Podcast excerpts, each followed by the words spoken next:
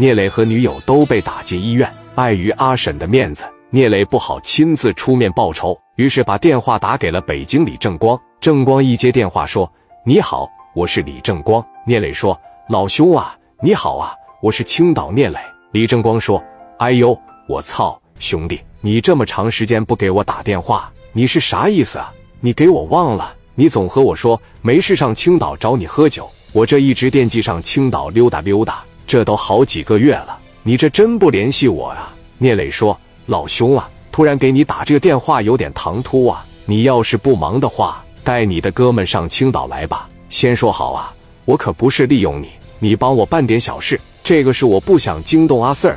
当然了，也不会折腾出人命来，但是我真得把他们几个整残废了。”李正光说：“谁呀？什么事呢？”聂磊说：“我要说出来的情况下，你都容易蹦起来。你说吧。”咋地了？聂磊说：“打了你弟妹一枪，也就是打了我媳妇一枪。”李正光说：“我这辈子最恨的就是打女人。”老弟，这事你怎么不早点跟我说呢？聂磊说：“这也是刚刚发生的事，他们好像是你那边的，是东北延边那边的。我他妈管他是哪的呀？我就是个假延边人，我是哈尔滨人。他乐意是哪是哪儿？叫什么名字呀？”聂磊说：“领头的可能是叫朴大勇吧。”李正光说。朴大勇，你等着我啊！你等着我，我过去。聂磊问：“收拾他们有难度吗？你忘了我跟你说过的一句话了吗？”我说：“兄弟，你还得让我给你重复一遍。”行了，你老以为我吹牛。我说了，只要是东北，尤其是我老家那边往北走一走，听着李正光这仨字，他要是不麻，你都算白交我这个朋友。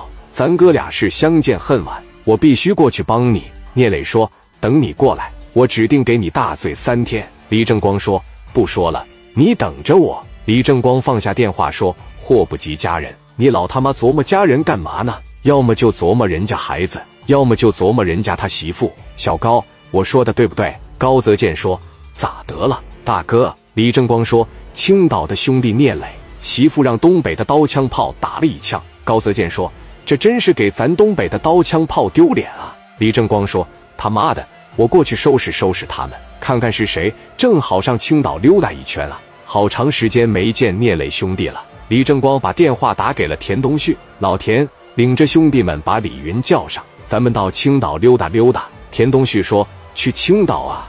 咋得了？”李正光说：“哥们，聂磊媳妇让人给打一枪。”田东旭一听，行，走走走。李正光打了四五个电话，把人叫到正和茶楼了。聂磊又把电话打了过来。怎么样了，正光？准备带多少人过来？李正光说：“十多个吧。”聂磊一听，难以置信，话也没多说：“行，我等着。”李正光说：“行，你等着我。北京离青岛也没多远，我这就过去。你打算什么时候办事啊？”聂磊说：“你几个小时能到？今天晚上我们就约他呗。”李正光说：“那行，你等着我吧。多了不用，把你那兄弟借给我几个，借不借都多余了。”我看看是谁，没准见面我都认识。放下电话，江源上来问道：“哥呀，怎么回事啊？正光这边带多少人过来？”聂磊说：“十多个。”江源一听，挠了挠头，问：“哥，你确定你交下他了吗？”聂磊笑了笑，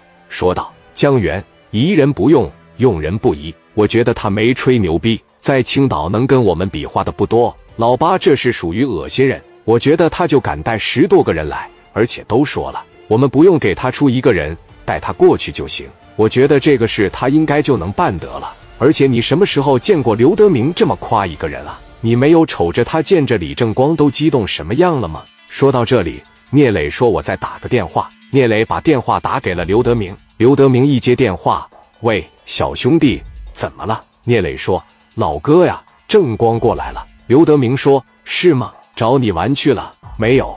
我让他过来帮帮我。刘德明说：“你小子行啊，现在开窍了。你这么狂、这么傲的一个人，现在都知道开口求人了。好，这就是进步。我一直跟你说的，就是一定要教一教正光他们这帮兄弟，你们相处绝对是越处越明白。将来他来了青岛，你去了北京啊，我还能害你呀？”聂磊说：“我是让他过来帮我打个仗的。”刘德明说：“能打，你要让正光帮你打仗，那就没错了。”我不说了吗？他就是给金戈兰荣看门的刀枪炮。聂磊说：“他就带十多个人来。刘德明说：“带多少人？